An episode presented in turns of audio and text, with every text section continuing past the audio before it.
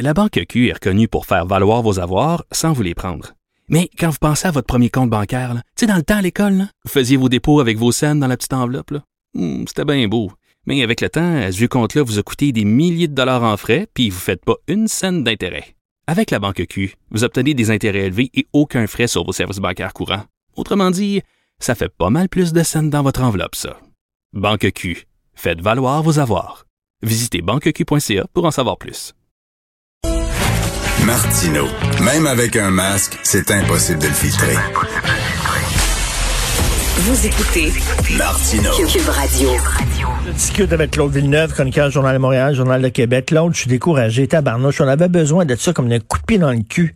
La crise de AstraZeneca, là, euh, je peux comprendre, cela dit, Claude, je peux comprendre qu'il y a des gens qui sont craintifs. Tu sais, il y a quand même des pays, c'est pas des pays de bozos, là, qui ont dit, euh, nous autres, on applique le principe de précaution. Fait que moi, je serais peut-être craintif aussi si j'avais euh, 70 ans, 75 ans. Oui, ben en fait, c'est à peu près toute l'Union européenne hein, Ben qui, est en, qui est en train de suspendre la, la distribution du vaccin AstraZeneca. Pourtant, en Grande-Bretagne, ben, tu sais, ils sont partis depuis décembre à distribuer ce vaccin-là, puis ils semblent ne pas avoir expérimenté de problème, mais c'est pris assez au sérieux par des pays scandinaves, par la France, par l'Allemagne, euh, pour se suspendre la distribution du vaccin. Fait que c'est sûr, tu sais, euh, mais un vaccin, c'est pas comme une pilule, là, dans le sens que si, tu prends un médicament puis qu'il te fait pas, t'arrêtes de le prendre. Le vaccin, un coup, qu'ils te l'ont envoyé dans le bras, ben, tu sais, il, il est pas mal rendu là. Alors, c'est c'est intime, là, comme, euh, comme euh, contact médical. Alors, oui, les gens ont des craintes, puis, euh, tu sais, euh, le verre est dans la pomme, là, maintenant que tu as instillé un doute. Euh, même, ça va laisser des traces, même si, euh, au bout d'un délai que j'espère rapide, une semaine, deux semaines, trois semaines, un mois, les, les différents pays décident de recommencer à distribuer AstraZeneca, il va quand même rester là, une dans la population, puis c'est compréhensible. Écoute, euh, tu sais, on dit que bon, ça peut faire des caillots de sang, puis tout ça, tu sais, des, des vieux qui font des flibites, il y en a beaucoup, là. Tu sais, des vieux qui ont des problèmes de varices, il y en a beaucoup, là. Fait que c'est certain, là, tu sais, t'es vieux, t'as le système de circulation qui fonctionne plus ou moins, t'as des varices. Pas sûr que ça te tente d'a- d'avoir ce vaccin-là? Ouais, ben, tu sais, je- j'entendais des gens un peu partout qui se demandent qu'est-ce qui fait en sorte que je vais recevoir tel ou tel vaccin. Tu sais, euh, pourquoi moi je vais avoir Pfizer, pourquoi un autre va avoir Moderna? Mais en fait, c'est beaucoup des enjeux de distribution. Hein. OK, cette semaine, on a eu du Pfizer, c'est ce qu'on donne au monde. Cette semaine, on a eu du AstraZeneca, parfait. AstraZeneca, là, là où il devait être utilisé beaucoup, c'est dans la distribution à domicile. Parce qu'il n'y a pas besoin d'être gardé dans des espèces d'hyper congélateurs à moins de 80 degrés, là. Tu sais, c'est, une infirmière peut partir avec ça dans une glacière, puis hop, euh, tu sais, elle va Ben, c'est ça, mais distribution à domicile, qui dit ça, dit personne âgée. Ben voilà, c'est ça, c'est les personnes en perte d'autonomie, donc les personnes plus vulnérables. Euh, donc aussi, puis tu sais, euh, on se questionnait aussi sur la, non pas seulement sur les effets secondaires euh, de- du vaccin, mais aussi sur sa fiabilité là, auprès des clientèles plus âgées là, en Afrique du Sud, ils l'ont retiré pour cette raison-là. Alors, ça fait en sorte qu'il y a des gens qui sont à domicile, qui peuvent pas nécessairement se déplacer, qui n'ont pas le choix du vaccin qu'ils vont recevoir, on le répète. Euh, ben là, tu sais, l'infirmière pourrait se présenter chez eux et dire, bon, ben monsieur, madame, c'est du AstraZeneca que j'ai, puis là, les gens vont se poser la question de savoir, c'est-tu dangereux pour moi de l'avoir ou pas? À la fin, les risques sont probablement minimes. Tu as peut-être une chance sur un million de, de, de, de faire une thrombophlébite là, après avoir euh, euh, après avoir reçu le vaccin, mais tu sais, il y a personne qui a envie de de se faire injecter ça puis d'attendre de voir s'il va être la personne sur un million. Ben c'est ça, tu sais. euh, écoute, c'est parce que j'en parlais tantôt. euh, tout, le long de la pandémie, on a assisté à, à des guerres d'experts. Ok, là, le directeur de la santé publique de Montréal, la directrice de la santé publique de Montréal dit ça. Horacio euh, Arruda dit une autre affaire. euh, L'Organisation mondiale de la santé dit une autre patente. Euh, L'hydroxychloroquine, c'est bon, c'est pas bon. Fait que là, on, on- si tu regardes la France, l'Allemagne, l'Italie, les Pays-Bas, l'Irlande, le Danemark, la Norvège, l'Islande, la Bulgarie, écoute, le Congo, l'Autriche, le Luxembourg, la Lituanie, la Lettonie. Écoute, tabarnouche, ils ont interrompu le, le vaccin, là. Ouais, puis euh, une blague que je faisais hier, euh, c'est que, tu sais, euh, dans les labos, on a développé ce vaccin-là, les faces doivent être aussi, doivent être aussi longues qu'à Radio-Canada Québec la semaine passée. Non, mais tu sais- tu sais, comme, comme simple citoyen, tu vois tous ces pays-là qui disent, nous autres, on interrompt ça, puis tu as l'Organisation mondiale de la santé qui dit, il n'y a pas de problème. Mais là, tu dis, qui dit vrai? Qui Ouais, ben c'est vrai, ça. là?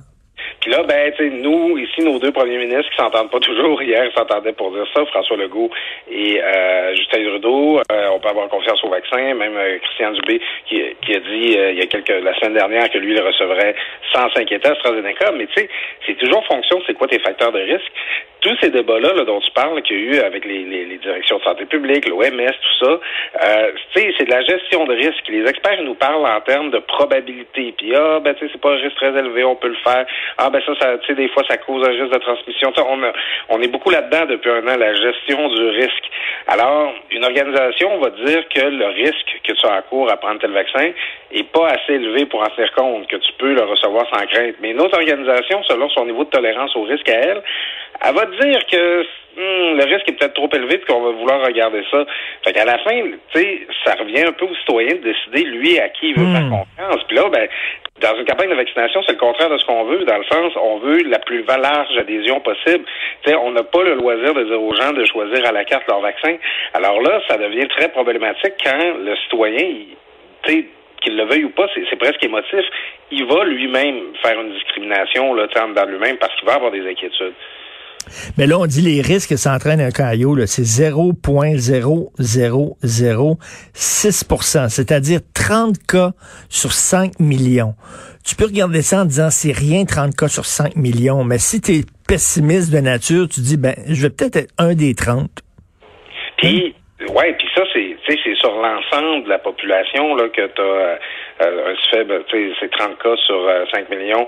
Mais en regardant plus loin, on se rendrait peut-être compte que les 30 cas en question, ils appartiennent tous à un même profil sociodémographique, de par leur groupe d'âge, de par leurs conditions physiques préexistantes. Il y a peut-être des clientèles précises pour qui c'est plus dangereux que pour l'ensemble.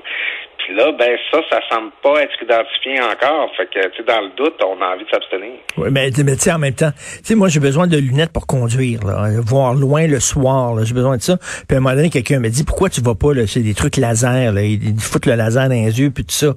Mais tu sais, j'ai vu une fois à TV quelqu'un, ça avait pas fonctionné, là. Il y a eu un problème, puis il avait les yeux rouges, puis là, il voit moins bien depuis ce temps-là, puis tout ça. OK, t'as beau me dire, c'est 1 sur 5 millions, mettons, mais Christy, le gars, c'est quand même, ça y est arrivé, Christy. T'sais.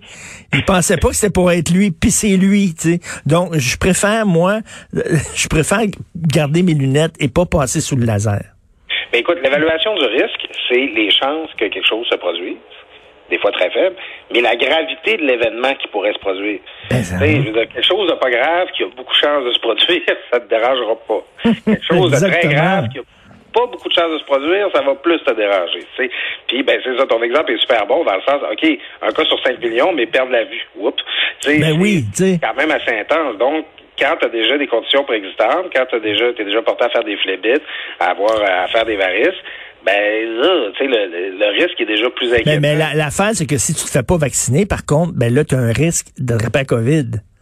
Ouais, ben là, c'est ça. Il y a quelqu'un qui, qui, donnait l'exemple. En fait, c'est Antoine Robitaille, là, ce matin, qui disait, euh, il dit, ben là, c'est parce que c'est comme si quelqu'un est tombé en bas de l'échelle, fait qu'on va enlever toutes les échelles. Euh, c'est ça. On se protège. On, on, pense en se faisant vacciner. Le pari, c'est toujours de se protéger d'un mal plus grand. Alors, tu sais, si tout le monde reçoit le vaccin contre la COVID euh, ben, d'AstraZeneca, puis qu'il y a des gens qui font euh, des, euh, des, des, des phlébites ou des caillots de sang, ben, ils ça risque quand même d'avoir sauvé plus de vies. Je veux dire, ah sur, l'ensemble de la collectivité, les effets vont être bénéfiques. Mais comme choix individuel, ben, tu sais, euh, tant pis pour la personne qui va avoir euh, euh, pigé le mauvais numéro. Maintenant, convaincre les gens de continuer d'aller piger dans le boulier, tu sais, quand ça pourrait être sur eux que ça tombe. Et il y, a un auditeur qui nous écoute, là, Guy, qui nous m'a envoyé un courriel. Il dit le risque zéro, ça n'existe pas. Ça n'existe malheureusement pas. Donc, euh, pour aucun des vaccins en circulation, il y a un risque zéro. Il dit le bénéfice collectif surpasse largement les inconvénients potentiels. C'est ça. Fait que, tu sais, les, euh, les, les, dirigeants, euh, comme François Legault, Justin Trudeau, qui nous disent qu'il n'existait pas à vous faire vacciner, c'est à ceux qui pensent, le bénéfice collectif, et ils ont raison de faire ça. Euh, maintenant, il y a des, il y a des, des, des, des juridictions en Europe probablement pour une raison de confiance envers le vaccin, qui se disaient, là, il faut que l'opération marche, il faut que les gens embarquent, euh, on va prendre une pause. Eux, ils ont décidé de le gérer autrement. Fait que c'est un risque. Mais c'est ça, tu sais, on en parle longtemps, souvent des, des, des, risques par rapport au vaccin. Il y a des gens qui, bon, qui ont prétendu que ça pouvait causer l'autisme, là, ça, ça, a été affirmé euh, scientifiquement. Mais tu sais, mm-hmm. déjà, il peut y avoir de l'apparition de syndrome de Guillain-Barré, il peut y avoir d'autres complications dans ce vaccin qui sont rarissimes, mm. qui sont très, très rares tu qui excèdent pas les bénéfices attendus de la vaccination, mais qui euh, qui font en sorte que oui, il y a des gens qui s'inquiètent. Mais moi moi je le recevrais le vaccin AstraZeneca, Richard. Moi je je prendrais ce risque-là justement en ayant en tête le, euh, le bénéfice collectif qu'on peut en tirer. Mais on avait on n'avait pas besoin de ça. sais déjà, il y avait des coucous anti-vaccins qui pensent qu'on se fait poser une puce.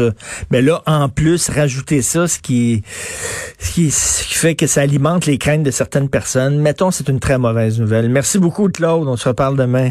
C'est bon, bientôt, Richard. Salut.